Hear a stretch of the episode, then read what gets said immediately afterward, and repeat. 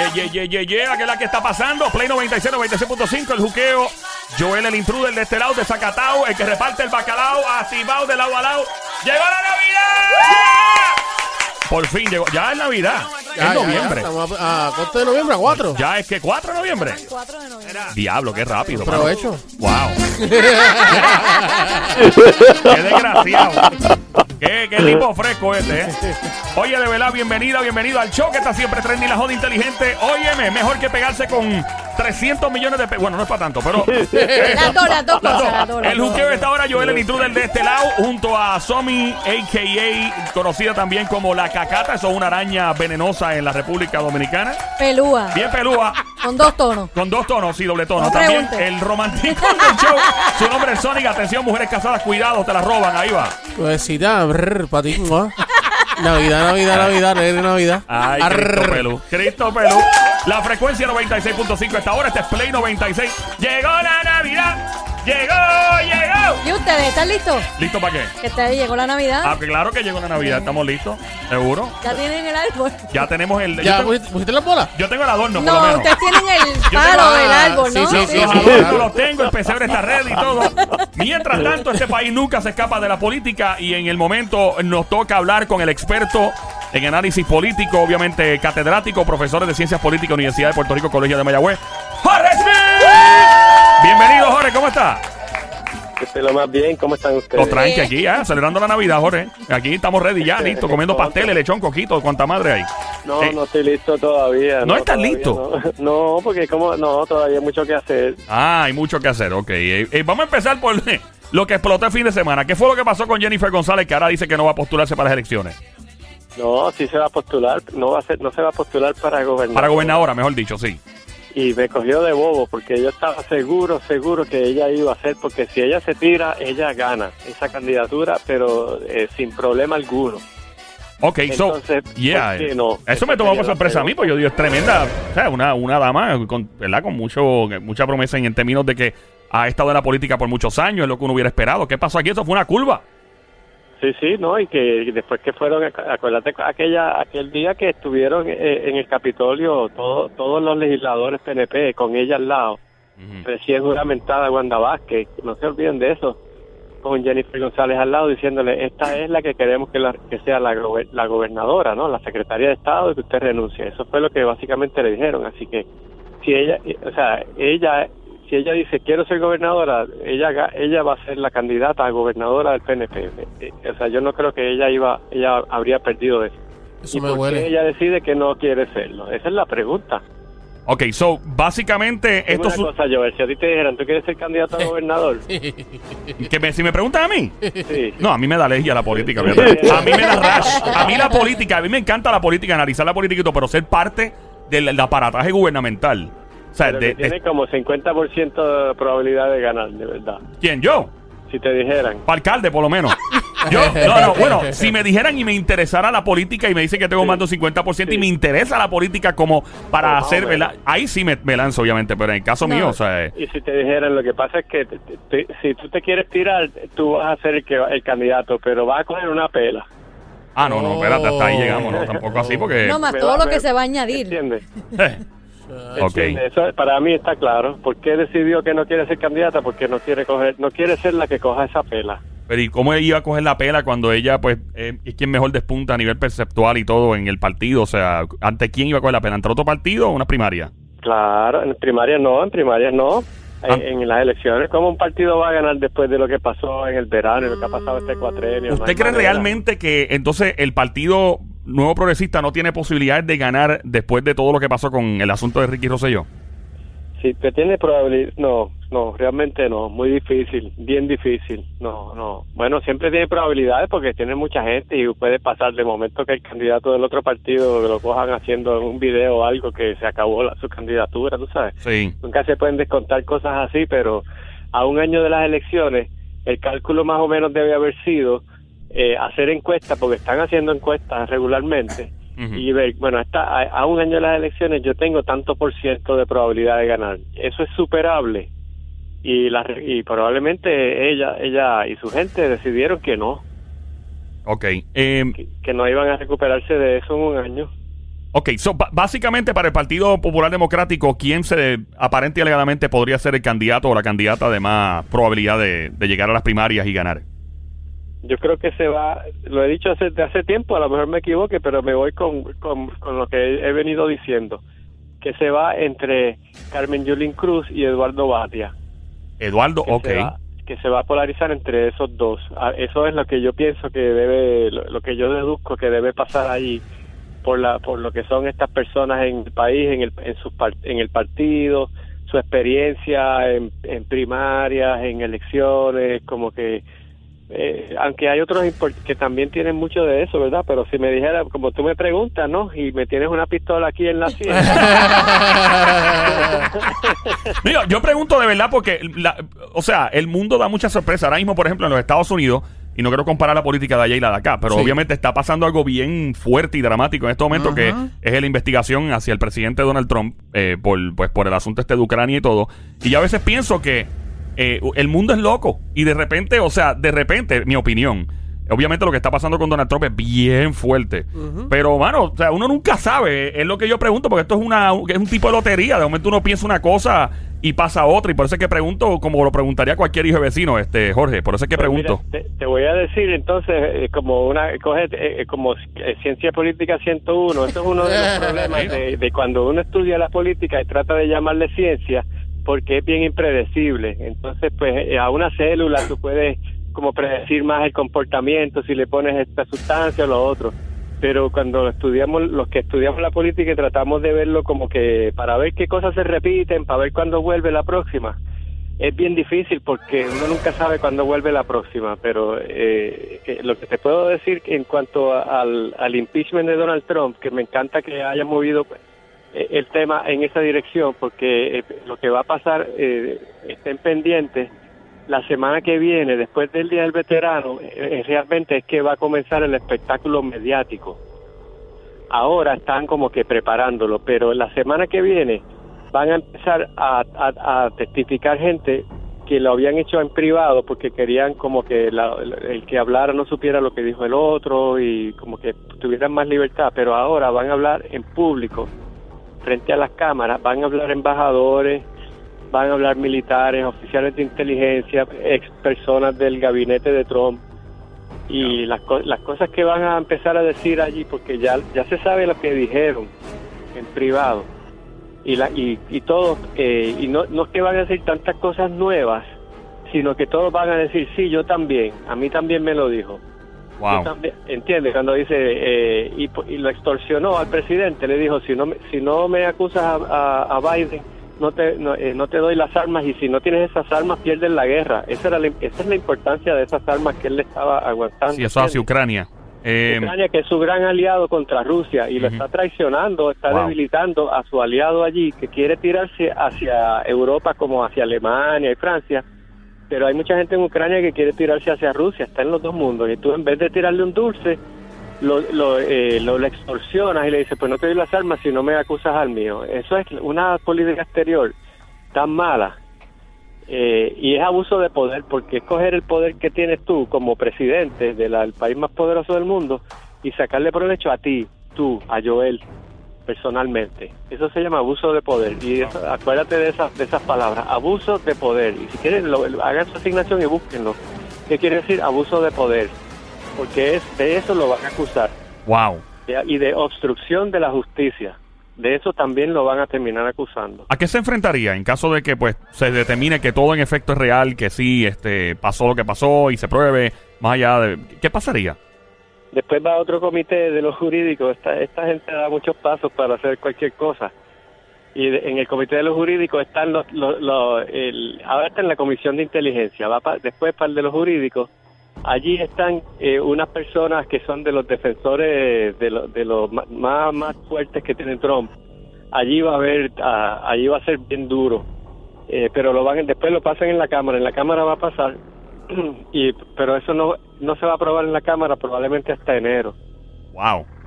¿Cuántos meses puede tomar esto en total? ¿Puede llegar hasta la elección el 2020 y todavía esto está en- encendido? no no, no a febrero por ahí febrero Hasta ahí podría llegar, febrero o marzo creo- como yo- mucho. yo pienso que sí febrero ya debe calculando como ha sido en, en las él lo van a acusar o sea ya eso- estas cosas se han hecho eh, no muchas veces pero un par de veces. A él lo van a acusar más o menos de lo mismo que acusaron a Nixon. Diablo, mano. Uy. Ahora, Sí, eh, estamos en el juqueo. Esta es la radio Play 96, 96.5. Mi nombre es Joel el Intruder, profesor de Ciencias Políticas Jorge Schmidt, Universidad de Puerto Rico, Colegio de Mayagüez, en el politiqueo de juqueo, la Universidad de Juqueo.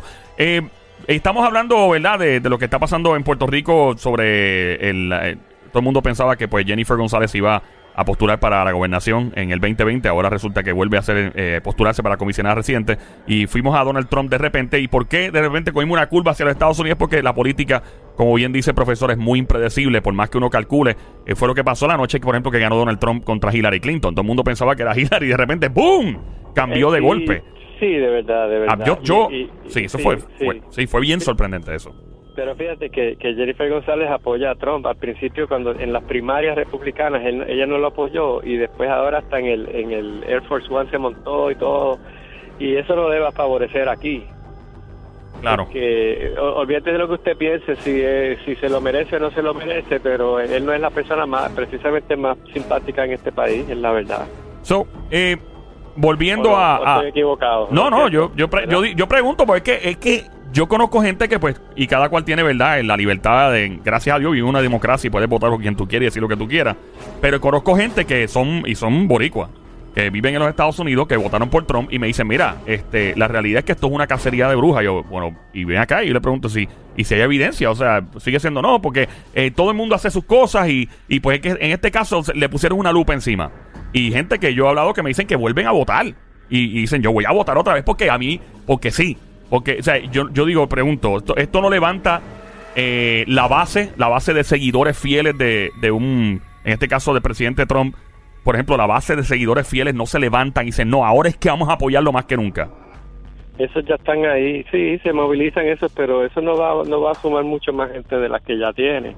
Lo que, lo que sí puede, podría afectar es el tipo de gente que, que no son los los- los más, los más que le perdonan todo, sino que les gustan algunas de las cosas que él hace, eh, le son pro negocio o son este o creen que hay que cerrar fronteras porque no deben entrar mucha gente realmente eh, creen este cosa de que hay que hacer las cosas por la ley eh, o le tienen miedo a- al terrorismo y piensan y de verdad creen que eso viene de allá del islamismo y hay que cerrar la puerta Hay- por diferentes razones hay gente que puede eh, eh, no gustarle otras cosas pero por ese lado, mira, por lo menos él hace esto, es que el otro lo que hace es abrir las puertas o hace esto otro y yo no puedo votar por el otro, pues me toca este. Pero si este se pone entonces demasiado eh, conflictivo y, me, y ya está, estoy demasiado en desacuerdo con las cosas que hace, puede que no le perdone ya ni eso y, y, y vote por el otro.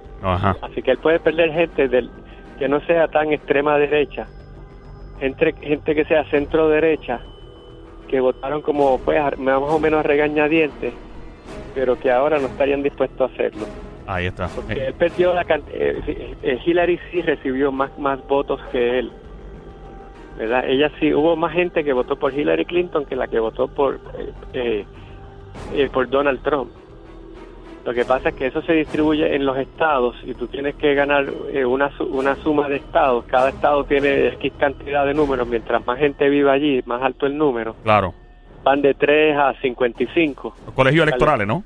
El colegio electoral, California tiene 55, Montana tiene 3, cosas así. Pero el caso es que cuando tú sumas como unos dominos, tú sumas eso, imagínate que esos son dominos y Donald Trump pues sumó más números sumando los dominos, pero hubo más gente que votó por ella. Así que tampoco es como que él ganó con una barrida y él tiene en una zona geográfica, eh, eso es puro republicano, no importa quién pongan allí Ajá. y en otras son demócratas. Entonces, pero hay unas partes que se pelean y en esas partes donde se pelean, estados donde se pelean, eh, las los ganó raspados Diablo. Y eso los puede perder raspados. Ok, sé que no fue tan significativo. Sonic tiene una pregunta para usted, profesor. Adelante, Sonic. Buenas tardes, profesor, ¿todo bien? Sí, todo bien, gracias. Esa voz de, Saludos, esa voz de alcalde que tiene. Vota por Sonic. Alcalde de Bayamón, Sí. 2020. Faltan tres firmas. Se acaba, mira, tienes que, que erradicarla ya pronto. Adelante, Sonic. Cuéntanos, bro. Eh, profesor, hablando sobre el tema de que si Jennifer González se va a tirar para la, para la comisaría nuevamente, este nuestra gobernadora en estos momentos sería entonces la candidata para, pa- para, la gobernación en el 2020. Por el que- partido PNP. PNP. Eh, No. ¿No? No. No, ¿No? ¿y quién? No, Pierluisi, ahora mismo, ahora mismo el único que está ahí con apoyo de gente y ella básicamente dijo que lo apoyaría si fuera él es Pierluisi. Espérate, entonces, el- y lo que pasó con Pierluisi hace poco, que estuvo como 84 horas nada más de gobierno, ¿eso no le afecta a nivel de percepción a volver a... o la gente ya se olvida de eso en par de meses? No, no se olvida, no, eso le afecta un montón, pero yo estoy diciendo los que ya están, este, que se han, que han dado el paso al frente y ya se ve que, que, que se van a tirar y que tiene gente en las redes y, y- y políticos y gente del partido ya abiertamente diciendo que ese es su candidato. Pero Wow. eh, Wanda- la, la gobernadora puede decir yo me voy a tirar como quiera y se pueden ir en unas primarias los dos, ¿no? Claro. Definitivamente, y tendría que radicar entonces su candidatura ahora en el mes de diciembre, ¿ves? Eso lo, es, esa pregunta se va a contestar bien pronto. Pero ella querrá hacer eso porque ella creo que ni vive en la fortaleza. Es como que si tú quieres ser, o sea, tú quisieras mudarte a la fortaleza y por lo menos estrenar el baño. Al menos, ¿no? El, el, el jacuzzi, si hay el trono o algo, ahora no. O sea, y ni eso. O sea, es como que yo no veo un interés en ella. Que pienso que ella está protegiendo su vida personal. Digo, pienso yo, será por eso, I don't know. O algo que no quiere porque no, ha, no ha habido ni mudanza o I don't know. ¿Qué, qué usted cree, profesor? Estamos ahí especulando, obviamente, pero...